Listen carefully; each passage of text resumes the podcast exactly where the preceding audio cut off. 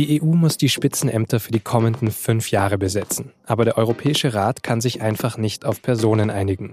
Nach einer mehr als 17-stündigen Marathonsitzung vertagt der Rat die Entscheidung auf Dienstag. Woran hakt es also und wer hat inzwischen überhaupt noch Chancen auf Top-Posten? Darüber spreche ich gleich mit unserem Brüssel-Korrespondenten Matthias Kolb. Ich bin Vincent Vitus Leitgeb und Sie hören auf den Punkt. Ich glaube, wenn wir etwas geschlafen haben, dass wir dann willens sind, uns wieder an den Kompromiss zu machen, zumal wir gerne ein Ergebnis abliefern würden, bevor der Präsident des Europäischen Parlaments gewählt wird. Und nach jetzigem Zeitplan ist das Mittwoch. Und insofern ähm, ist die Zeit endlich so fasst Angela Merkel am Montagmittag den Stand der Verhandlungen zusammen, nach wenig Schlaf und verschiedenen Gruppen- und Einzelgesprächen mit den anderen Staats- und Regierungschefs der EU. Es geht ja darum, festzulegen, wer Präsident oder Präsidentin der EU-Kommission sein wird, wer dem Europaparlament und wer dem Europäischen Rat vorsitzt. Und es geht darum, einen Repräsentanten oder eine Repräsentantin für die EU-Außenpolitik zu finden. Es geht also um vier verschiedene Spitzenposten. Sie können sich vorstellen, bei 28 Mitgliedstaaten mit ganz unterschiedlichen Vorstellungen gibt es auch viele Möglichkeiten. Wir haben über keine der Möglichkeiten abgestimmt, weil erkennbar war, dass auch keine dieser Möglichkeiten eine Mehrheit gefunden hätte. Die Möglichkeit, über die in Brüssel gerade am meisten spekuliert wird, ist, dass der niederländische Sozialdemokrat Franz Timmermans Kommissionspräsident wird. Die konservative EVP und die Liberalen würden sich dann wohl die anderen Ämter aufteilen. Manfred Weber von der CSU könnte zum Beispiel Parlamentspräsident werden, Margarete Vestager von den Liberalen Außenbeauftragte. Aber nachdem die Verhandlungen schon am Sonntagabend begonnen und die ganze Nacht gedauert haben, soll das erst am Dienstag ab 11 Uhr genauer festgelegt und abgestimmt werden.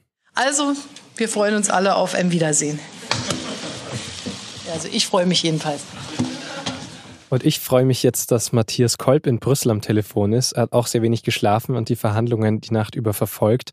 Matthias, wie überraschend kam es dann am Ende, dass die Verhandlungen abgebrochen wurden? Die Vertagung kam schon überraschend, weil wir so in den Stunden davor ein bisschen das Gefühl hatten, dass jetzt hier am Montagmorgen äh, etwas mehr Bewegung drin ist. Es kursierten konkretere Namen und man hatte schon so den Eindruck, dass es äh, womöglich gelingen könnte, jetzt eine Lösung zu finden, weil also der Handlungsdruck ist einfach da. Ich glaube aber, wenn man jetzt die Statements danach gehört hat, dass es keine schlechte Entscheidung ist, weil man einfach A, nicht wirklich weiterkommt und B, viele Staats- und Regierungschefs wirklich äh, Schlafentzug haben und einfach sehr erschöpft sind. Und weil es ja um wichtige Entscheidungen geht, ist es sicherlich auch ganz gut, wenn die mit halbwegs klarem Kopf und etwas ausgeschlafener getroffen werden können. Aber was hat es denn bisher so schwierig gemacht, dass einfach keine Lösung gefunden werden konnte? Ich glaube, wir sind einfach generell in einer neuen Phase in der europäischen Politik, dass einfach Parteipolitik sehr viel wichtiger wird. Wir haben drei Blöcke im Rat, die ähnlich groß sind, die Europäische Volkspartei, die Sozialdemokraten und die Liberalen. Und eben im Vergleich zu früher sind Sozial- und Christdemokraten nicht mehr so stark, nicht mehr so mächtig. Und diese parteipolitische Karte wird einfach sehr viel stärker jetzt gespielt. Parteipolitik im Gegensatz zum äh, geografischen. Genau, zum geografischen oder einfach sehr zum konsensualen. Also wenn man fünf Jahre zurückblickt zum Beispiel, da waren halt Sozialdemokraten und Christdemokraten noch sehr viel stärker. Da haben die sich geeinigt und vor allem Herr Juncker und Herr Schulz. Und da konnte man eigentlich schnell so ein Paket schnüren, äh, was dann eigentlich irgendwie zustimmungsfähig war. Und jetzt ist es eben anders. Wir haben halt einerseits Herrn Macron, der für die Liberalen spricht und natürlich mit Frankreich einen extrem mächtiges Land vertritt und äh, seine speziellen Ansichten hat. Und wir haben eben nicht nur Ungarn, wo es einen etwas kritischeren und integrationsfeindlicheren Premierminister gibt, sondern wir haben eben auch in Polen eine Regierung, die die EU in dieser Form äh, relativ skeptisch sieht und noch andere Verbündete der Slowakei und auch die italienische Regierung hat es jetzt auch nicht sehr viel leichter gemacht, sich hier zu einigen. Sind das eben diese großen Länder auch, über die Angela Merkel gesprochen hat? Sie hat ja gesagt, man darf große Länder nicht einfach überstimmen, sondern man muss sie mit ins Boot holen. Wenn man ein bisschen in diese Personalpakete guckt, gibt es zwei feste Bestandteile. Das eine ist eben, dass Manfred Weber, der Spitzenkandidat der EVP, wohl Parlamentspräsident werden soll und eben Franz Timmermans Kommissionschef werden soll. Nun ist Franz Timmermans derjenige, der bisher für die Europäische Kommission die Rechtsstaatsverfahren gegen Polen und gegen Ungarn leitet und in beiden Ländern einfach eine sehr polarisierende Figur ist und sehr unbeliebt bei den Regierungen. Also dass Polen und Ungarn e-, enorme Vorbehalte haben und es eigentlich für die unmöglich ist, den zu unterstützen, ist total klar. Äh, etwas unsicherer ist man hier, ob dann quasi die gesamten Visegrad-Staaten hier blockieren. Das wäre so ein Fall, den Merkel eigentlich verhindern will. Und bei Italien ist man einfach sehr unsicher, weil hier der Premierminister Conte verhandelt, der aber ja doch nur so ein bisschen der Statthalter ist von äh, dieser eigenwilligen Regierung aus der rechten Lega um Matteo Salvini und den Cinque Stelle. Das alles macht das jetzt ein bisschen schwierig, äh, hier so eine Lösung zu finden. Du hast schon angesprochen, aber es gibt eben diese Gerüchte, Timmermans als Kommissionschef, Weber Parlamentspräsident. Ist das schon so gesetzt jetzt?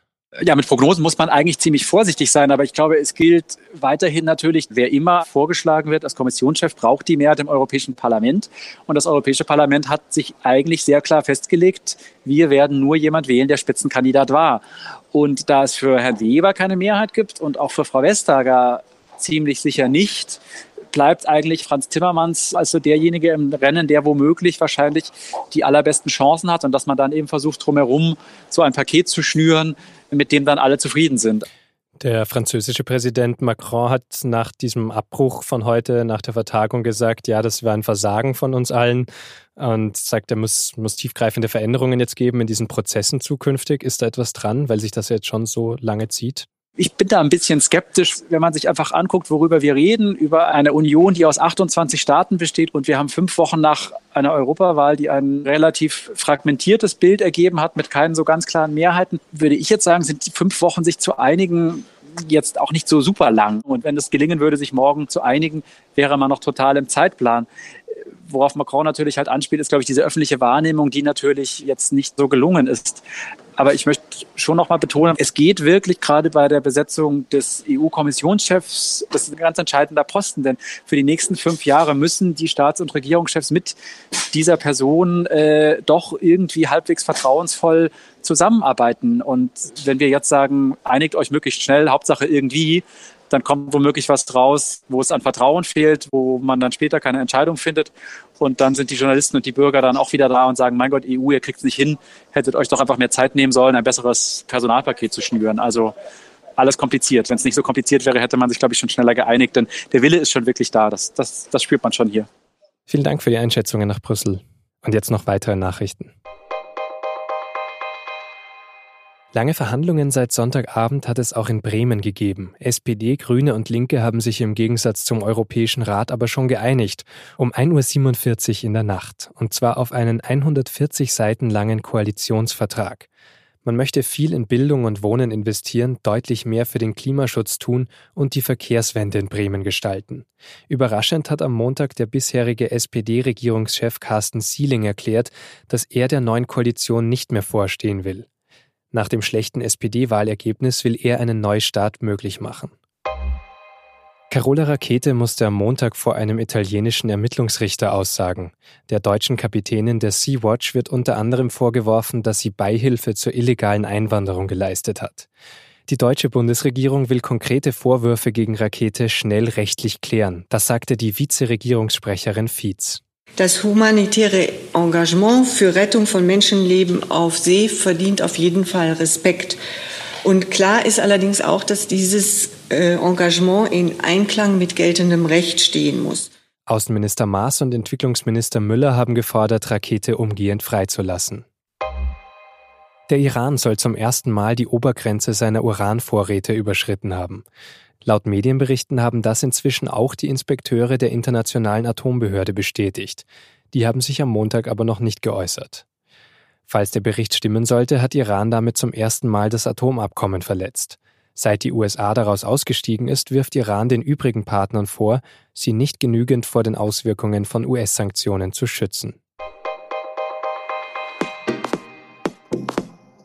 Für den Deutschen Fußballbund war es ja kein besonders gutes Wochenende. Erst haben die DFB-Frauen ihr WM-Viertelfinale gegen Schweden verloren, dann die U21 der Männer das EM-Finale gegen Spanien. Wie kann also das Fazit der beiden Turniere für den DFB aussehen? Darum geht es in der neuen Podcast-Folge von Und nun zum Sport. Mehr Infos auf sz.de-sportpodcast. Redaktionsschluss für Auf den Punkt war 16 Uhr. Vielen Dank fürs Zuhören. Bis zum nächsten Mal.